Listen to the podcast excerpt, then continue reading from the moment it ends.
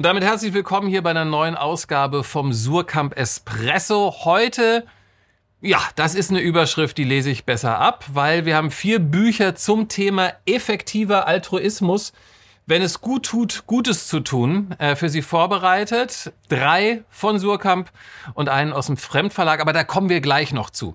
Kommen wir zu einem Buch, der im Titel schon alles trägt, was ich gerade kurz erwähnt habe. Es heißt nämlich äh, Effektiver Altruismus, eine Anleitung zum ethischen Leben von Peter Singer.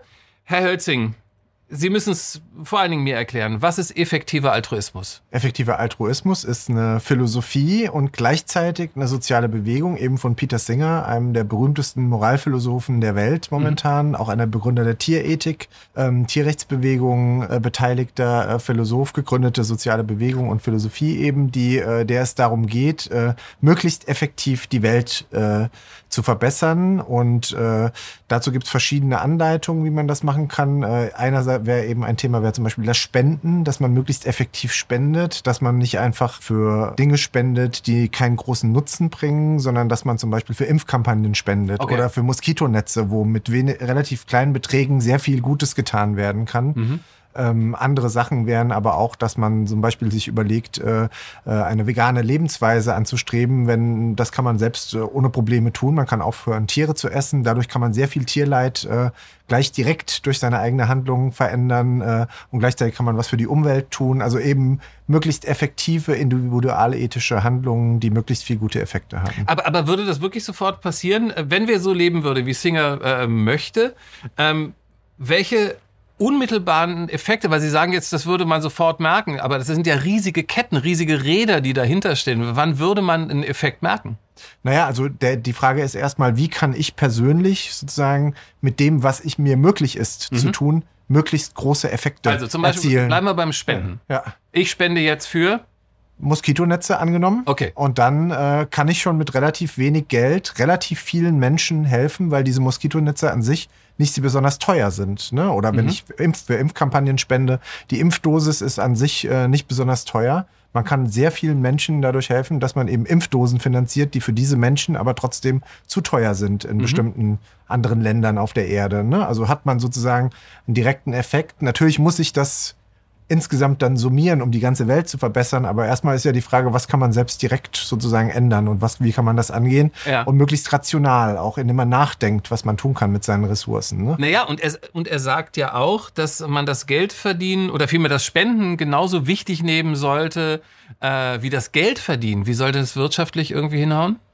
Das ist, äh, glaube ich, vielen von uns möglich, ohne dass wir es ahnen. Äh, eben dadurch, dass wir uns informieren, dass wir rational darüber mhm. nachdenken. Ähm, wir alle haben gerade in den reichen äh, Ländern des äh, globalen Nordens, wir haben so viel Einkommen, äh, dass wir auch einen Teil davon jeden Monat zum Beispiel äh, ausgeben könnten für sinnvolle Dinge. Und wenn wir uns gut informieren, dann könnte es große Effekte haben, eben wenn wir uns zum Beispiel für Impfkampagnen, für medizinische Kampagnen, für Moskitonetze mhm. äh, äh, einsetzen würden. Das wären jetzt einige Beispiele mhm. und das Geld nicht sozusagen für sinnlose Dinge raushauen. Äh, das wäre uns allen möglich. Da ist nicht zu viel äh, verlangt und äh, das ist sozusagen seine These, dass wir da einfach rational gucken sollen. Also auch überhaupt keine Zukunftsvision, sondern einfach alternatives Leben wird, würde so ermöglicht. Genau, das ist, das ist der Charme der ganzen Sache. Es ist, man muss nicht auf die anderen warten, man muss nicht auf die Politik warten, auf mhm. die Parteien, dass irgendwie sich die Strukturen ändern, sondern man kann ganz direkt bei sich selbst anfangen, ähm, wofür gebe ich das Geld, das ich am Monatsende vielleicht noch übrig habe, die 50, die 100 Euro,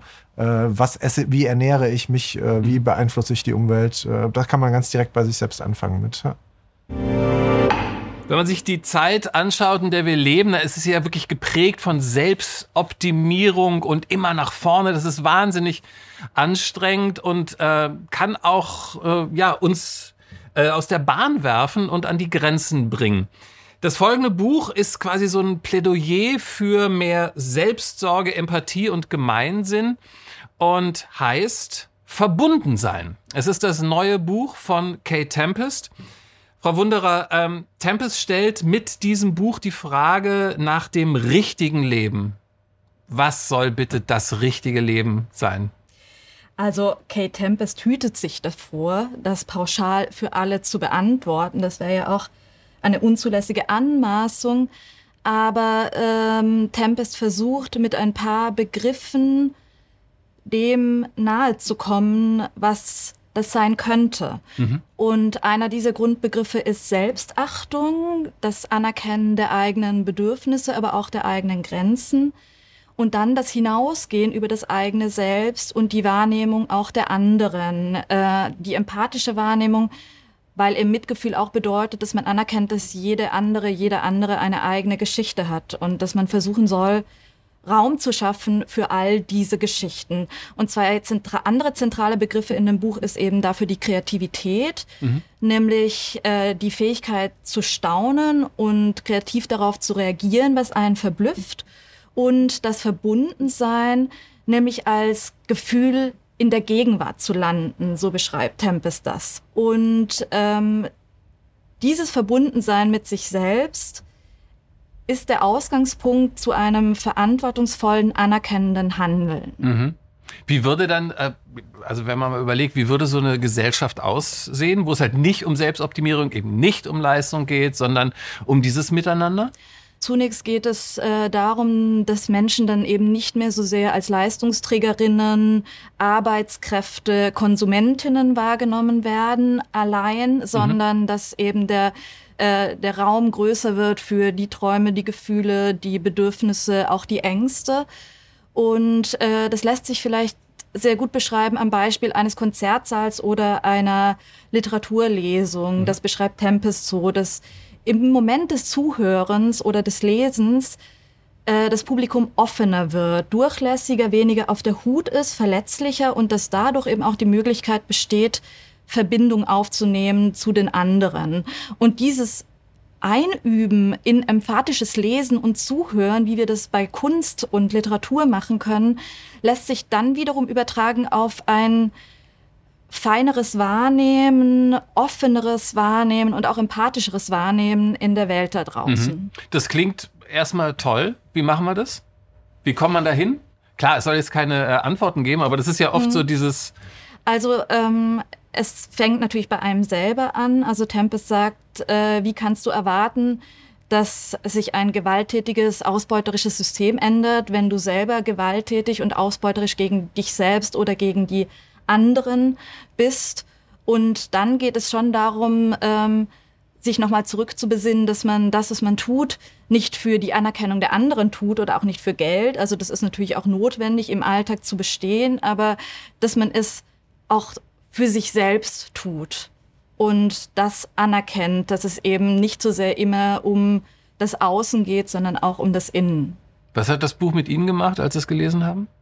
Für mich war es ähm, besonders anrührend zu sehen, wie persönlich Tempest darüber spricht, auch über die Erfahrungen, die Tempest gemacht hat, ähm, auf der Straße, Rauschzustände, diese Flucht in Drogen, in Alkohol als junger Mensch, dieser Versuch abzustumpfen und dann eben der Versuch aber ähm, auch Anschluss zu finden. Und Tempests Ausdrucksmittel war dafür das Wort, also Spoken Words, wo plötzlich eben diese Verbundensein da war und was dann auch Antrieb im Grunde war, ähm, und Gegengewicht zu den Panikattacken, den Depressionen, diesen Ängsten und wie das beschrieben wird, welche Kraft eben Literatur und Kunst da haben können, das war für mich äh, besonders anrührend zu sehen. So im Gegensatz zu den äh, ersten beiden Büchern, wo es ja so um Gemeinsinn äh, ging, geht's jetzt wirklich nur noch um Selbstoptimierung.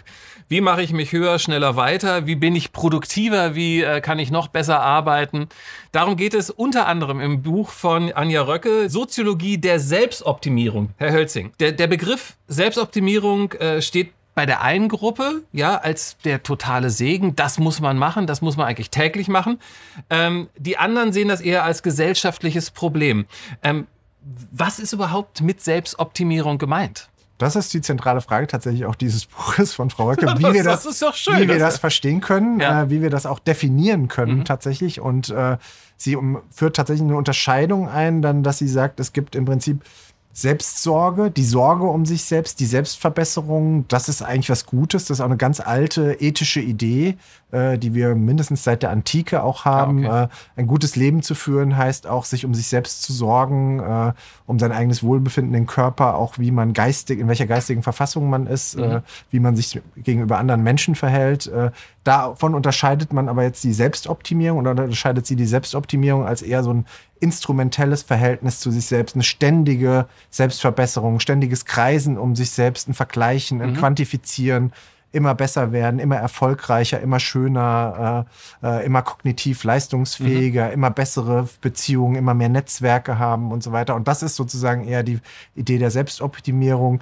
die äh, sie dagegen stellt, gegen dieses eben ethische, gute Idee der Selbstsorge. Okay, und äh, was macht das? Zum einen mit dem Individuum, aber auch natürlich mit der Gesellschaft, weil ja. ich habe es am Anfang gesagt, die einen finden es super, die anderen leiden drunter. Ja, also es wäre eben sozusagen so eine Idee, dass wir äh, dass, dass das aus einem Prozess herauskommt, der, der eigentlich ansetzt mit der modernen, auch kapitalistischen Moderne, mhm. äh, aus Ideen der, der Bildung, des Fortschritts, der Rationalisierung, der Selbstrationalisierung. Wir dann übergehen eben von der, der Optimierung von Arbeitsprozessen, von Maschinen, sind wir jetzt angekommen bei der Optimierung des Menschen im Berufs- wie im Privatleben. Mhm. Und das ist natürlich irgendwie eine, eine, Vorstellung dann des menschlichen Lebens, die äh, sozial schon auch gewisse pathologische Erscheinungen hat, insofern wir uns selbst auch irgendwie so ökonomisch in Form zu bringen äh, versuchen und äh, häufig dann aber vielleicht auch daran scheitern, was zu ständigem Stress, zu ständigem Vergleich mit anderen Leuten führt, auch zu Burnout-Syndromen, äh, zu Depressionen. Das sind natürlich die sozusagen pathologischen Folgen, mhm. die dieser ständige Drang nach Selbstoptimierung hat, den wir eigentlich erst so seit Ende der 90er Jahre, Anfang der 2000er Jahre, explodiert das richtig gehend in unseren Gesellschaften, dieser, dieser Drang nach Selbstoptimierung. Und wie beurteilt die ähm, Autorin das? Also die, diesen, ja. diesen Hang, weil äh, oder ist das nur so, so ist es äh, oder oder ja, es ist also, also sie, so wie ich es eben schon dargestellt hm. habe, so beschreibt sie das eben als, als doch eine, eine sozial-pathologische Form dieser hm. eigentlich guten Idee der, der Selbstverbesserung, der Sorge um sich selbst, der Bildung, des Fortschritts, der Rationalisierung, da ist es sozusagen einen Schritt zu weit gedreht, da ist es gekippt und unser ganzes Leben ist in, im Prinzip in diesem Käfig der, mhm. des ständigen Optimierungsstrebens und des auch ökonomisch instrumentellen Besserwerdens geraten, mhm. also eher als eine soziale Pathologie. Es gibt ja, glaube ich, 700.000 Bücher zur Selbstoptimierung. Ja. Ähm, das ist ein Buch für Menschen, die was erfahren wollen? die das Ganze eben mal in den sozusagen breiteren gesellschaftlichen, gesellschaftsgeschichtlichen äh, Kontext stellen wollen und, und sozusagen die Vogelperspektive mal auf diese ganze soziale Entwicklung dahin äh, äh legen wollen. Ja. So, und jetzt kommt der Moment, wo wir uns freuen, einen anderen Verlag wenigstens ja, über Bande äh, unterstützen zu können, indem wir nämlich ein Buch empfehlen aus einem anderen Verlag. Wir nennen es Seitensprung, nicht von Surkamp, sondern von. Diese Frage beantwortet gleich Herr Hölzing. Herr Hölzing, was haben Sie uns denn Schönes mitgebracht und aus welchem Verlag? Ich habe vom Verlag äh, CH Beck äh, ganz frisch erschienen dieses Buch von äh, Thomas Lesak, Platon, äh, ein Meister der Antike, äh, mitgebracht. Und Thomas Lesak ist so einer der berühmtesten Platon-Forscher Forscher, der bekanntesten. Platon-Forscher in Deutschland, der hier jetzt so, kann man sagen, sein Opus Magnum vorgelegt hat. Und äh, Platon ist ja berühmt für die These eben, die auch jetzt äh, unser Thema hier war, ähm, ein gutes Leben, wie mhm. kommt es zum guten Leben? Die berühmte, berühmteste platonische These ist, Wissen führt zu tugendhaftem Verhalten und tugendhaftem Verhalten führt zum glücklichen, zum guten Leben. Mhm. Wissen gleich Tugend gleich Glück. Äh, eine sehr umstrittene These, auch die ganze Philosophiegeschichte durch. Äh, Nietzsche hat das für eine einzige Idiotie gehalten, diesen mhm. Zusammenhang. Äh, hier kann man nochmal zurückgehen zum Ursprung dieser These und kriegt das von dem besten Kenner sozusagen erörtert, wie es, was es denn damit auf sich hat. Okay, super. Ja. Vielen, vielen Dank für den Tipp. Ja. Ähm, an dieser Stelle auch danke Ihnen natürlich ganz brav und anständig. Äh, machen Sie sich eine schöne Zeit. Wir sehen uns. Tschüss.